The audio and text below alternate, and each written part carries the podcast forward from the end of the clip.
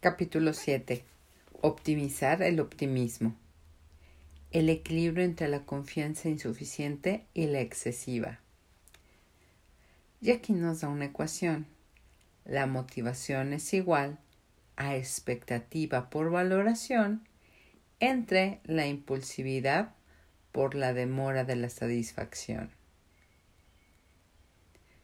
Una actitud positiva quizá no resolverá todos tus problemas, pero fastidiará tantos como para que merezca la pena el esfuerzo. Herm Albrecht Pocos días del alma recuerdo más oscuros que los que pasé buscando trabajo durante una mala situación económica. Buscar trabajo baja los humos, es humillante y te pone a prueba hasta en lo más hondo. A medida que los rechazos y los meses de desempleo aumentan, la incertidumbre te corroe y hace que dudes de quién eres. Cuando las facturas se acumulan, se acumula la presión para conformarse con menos, para aceptar ese trabajo que habías jurado que era demasiado poco para ti. Pero cuando por fin te rebajas y lo solicitas, descubres que hasta esa posibilidad está fuera de tu alcance. Ahí es donde interviene el valor de la fe, sea en ti mismo o en un Dios que tiene un plan. Contra los hechos y la experiencia, has de creer que la siguiente entrevista, la siguiente posibilidad o el siguiente día traerán una respuesta diferente. La creencia en uno mismo distingue a quien tiene éxito del procrastinador. Sin esa confianza, el sillón llama, la televisión distrae y los sueños del futuro se convierten en lo que podría haber sido. Muchos procrastinadores dudan de su capacidad de triunfar y a resultas de ello dejan de esforzarse. Una vez desaparece el esfuerzo, el fracaso es inevitable. Las creencias son poderosas porque generan expectativas o las afectan directamente. Por ello se convierten en una piedra angular. En forma de motivación, de la ecuación a la procrastinación. Cuando uno se vuelve menos optimista, menos optimista acerca de su capacidad de lograr algo, cuando se pierde, pierde confianza al respecto, la motivación también remite. Cuanto menos seguro está uno de que tendrá éxito, más cuesta mantenerse concentrado. Esta duda en uno mismo suele estar asociada a tareas nuevas y difíciles, pero también puede convertirse en una característica crónica, la expectativa de que se va a fallar. La mala impresión que uno tiene de sí mismo se convierte en una profecía que se cumple, ah, ah, ah sí, que se cumple de por sí. Al esperar que se va a fallar, hacemos que sea seguro que se vaya a fallar y entonces nunca nos hacemos fuertes ni nos esforzamos de verdad. Como las creencias pueden crear la realidad, necesitamos una saludable dosis de optimismo que nos motive para el éxito. Por otra parte, el exceso de optimismo puede conducir también a la procrastinación. ¿Recuerda la fábula de Esopo de la carrera de la liebre y la tortuga? La liebre, muchísimo más rápida, estaba tan segura de su victoria que se echó la siesta a la mitad de la carrera. La tortuga, con su avance lento y constante, superó a, su adormecida rival y ganó. Como escribe Michael Scheer y Charles Carver, psicólogos que se han pasado la vida estudiando el optimismo, cabe dentro de lo posible ser demasiado optimista o serlo de modo improductivo el optimismo desenfrenado puede llevar, por ejemplo, a sentarse a esperar que pase algo bueno, con lo que la probabilidad de triunfar disminuirá. El optimismo excesivo predomina sobre todo cuando calculamos el tiempo que nos llevará una tarea. Esa es la falacia de la planificación, como lo llaman, no hay muchos que sean buenos en predecir cuánto tiempo se necesitará para realizar incluso tareas muy comunes. Para calcular el tiempo que hace falta para comprar los regalos de Navidad, hacer una llamada por teléfono, escribir un trabajo, la regla es más de lo que piensas. Yo mismo estoy corrigiendo este capítulo mucho más cerca de la fecha de entrega que me ha marcado mi editor de lo que me habría gustado. No podemos evitarlo, la verdad, es un sesgo que la memoria lleva incorporado. Para calcular cuánto se tardará en hacer algo más adelante, recordamos cuánto tardamos en hacerlo en una ocasión anterior. Esa retrospección acorta automáticamente el tiempo y elimina buena parte del esfuerzo y de los obstáculos. Por desgracia, así se exacerban los efectos negativos de la procrastinación. Si se está dejando algo para el último minuto, en realidad habrá aún menos tiempo que ese. Debemos encontrar un equilibrio entre el pesimismo sombrío y el optimismo de color de rosa. Jeffrey Vancouver psicólogo de la Universidad de Ohio, especializado en el estudio de la motivación, ha dado con el momento ideal del optimismo. Vio que, en cierto sentido, somos tacaños con la motivación. Constantemente afinamos nuestros niveles de esfuerzo, de modo que nos empeñamos lo justo para tener éxito, y nos valemos de la visión del fracaso como indicador de que debemos poner más carne en el asador. Mire la figura de la página siguiente. El eje vertical es la motivación, el horizontal el optimismo, es decir, el grado de dificultad que le vemos a la tarea.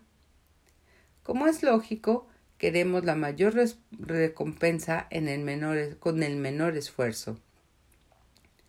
Cuando nos movemos hacia la derecha a lo largo del eje horizontal, nos alejamos de las tareas imposibles, las que son demasiado difíciles para que las ahondemos. ¿Para qué vamos a concentrar nuestros recursos donde no cosecharemos premio alguno? Cuando las tareas se vuelven más fáciles y nuestro optimismo crece, acabamos por llegar a un punto crítico. De pronto hay un pico de motivación. Creemos que es posible ganar aunque vaya a requerir un esfuerzo considerable. A medida que nuestro optimismo crece todavía más, la motivación va bajando, esta vez despacio. Al final, acabamos en el extremo derecho de la figura con las tareas que creemos que podríamos realizar con facilidad. No nos motiva llevarlas a cabo, ya que creemos que literalmente se hacen solas. La mayoría de los procrastinadores caen por la izquierda de esa gráfica y subestiman su capacidad. Pero algunos se encuentran en el extremo derecho y creen que son mejores de lo que realmente son.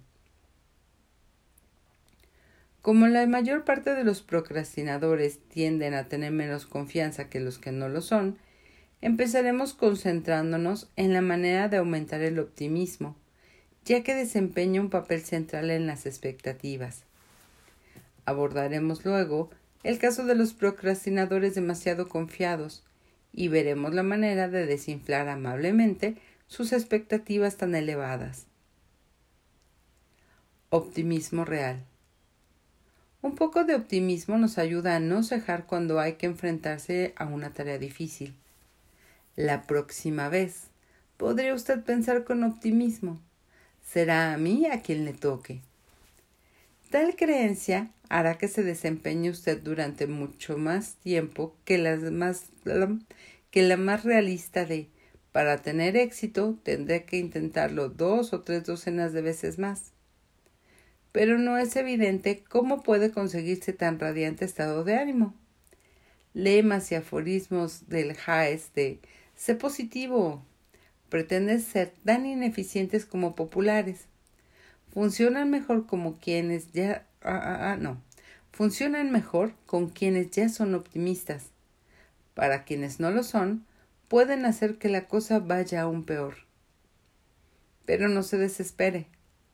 Tras más de 50 años de investigaciones con el fin de obtener maneras eficaces de mejorar el optimismo, se han encontrado tres grandes técnicas de probada efectividad las espirales del éxito, las victorias vicarias y el cumplimiento de deseos. Espirales de éxito. Sea cual sea el deporte que le apasione, el fútbol o el tenis de mesa, su figura deportiva favorita seguramente encarna el principio de las espirales de éxito. Soy aficionado a las artes marciales mixtas, de las que empecé a ser espectador a mediados de los años noventa, a la vez que me iniciaba en el taekwondo con un amigo. Cuando enseguida sufrí una lesión de rodilla que cortó de raíz mi práctica de las artes marciales, seguí siendo aficionado. Me quedé fascinado con Royce Grace y Matt Hooks, luchadores que parecían imbatibles y dominaban ese deporte con sus contribuciones respectivas, el jiu brasileño y la habilidad y la preparación para la lucha. Cada victoria, sin embargo, era una lección para sus competidores. Al final, los puntos fuertes de esos luchadores fueron contrarrestados y copiados, y perdieron la primacía. A un campeón de hace cinco años le costaría mucho seguramente ser hoy siquiera participante. Uno de los pocos campeones que ha logrado perdurar es George St. Pierre.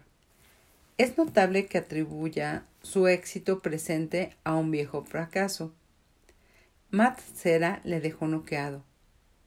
Como dice Saint-Pierre, creo que esa derrota fue lo mejor que me ha pasado. Hoy soy mucho mejor que antes técnicamente. El árbitro tuvo que parar un nuevo combate entre los dos. Cera no podía defenderse de los ataques de Saint-Pierre. Si George Saint-Pierre es hoy un luchador tan tenaz es gracias a toda una historia de adversidades superadas, incluida una niñez en Montreal en la que tuvo que ganarse el pan con mucho esfuerzo. Gracias a su, a su perseverancia, transformó un fracaso inicial en un triunfo, lo que a su vez le dio confianza para seguir luchando y mejorando en el futuro. Este es un ejemplo de espiral de éxitos. Si nos proponemos una serie progresiva de metas difíciles pero en última instancia asequibles, maximizaremos nuestra motivación. Perdón. Maximizaremos nuestra motivación y le daremos al logro un significado, un reflejo de nuestra capacidad. Cada victoria laboriosamente conseguida da un nuevo sentido de la propia minimidad de la propia mismidad y un deseo de luchar por más.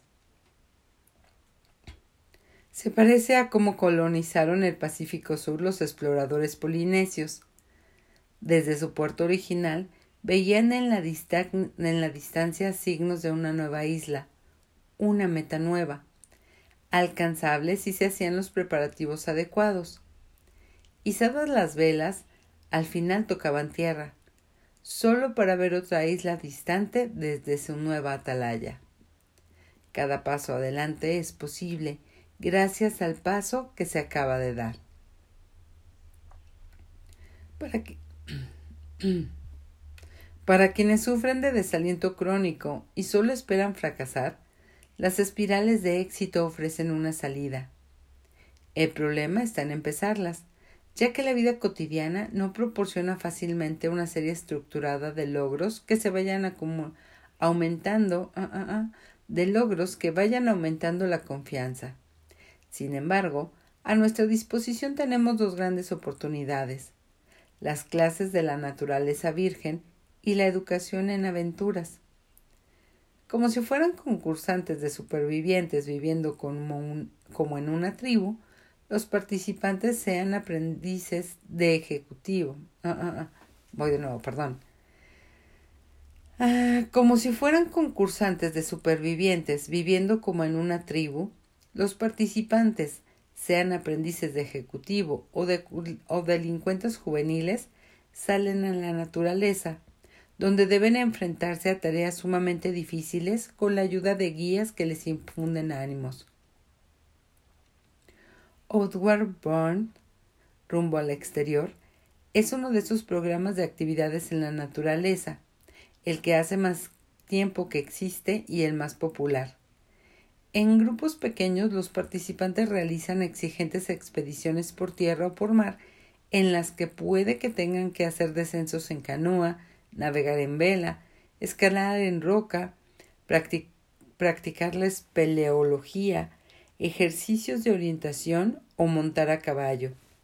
Estas actividades le son inherentes la resolución de problemas y la responsabilidad personal.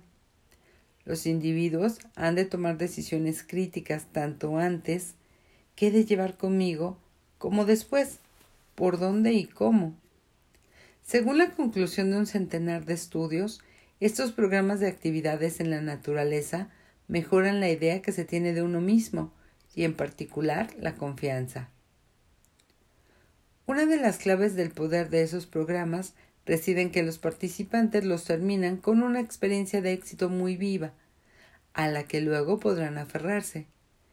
No tiene nada de inconcreto cruzar un río, escalar una montaña o encontrar la forma de lidiar con lo inesperado.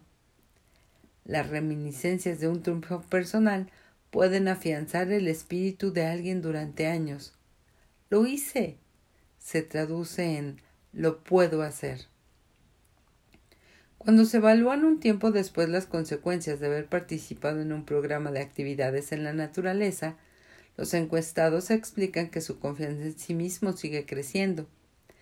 Al haber llevado a cabo en, en lugares salvajes tareas que no creían que pudiesen realizar, se imponen a sí mismos, una vez en casa, metas más altas.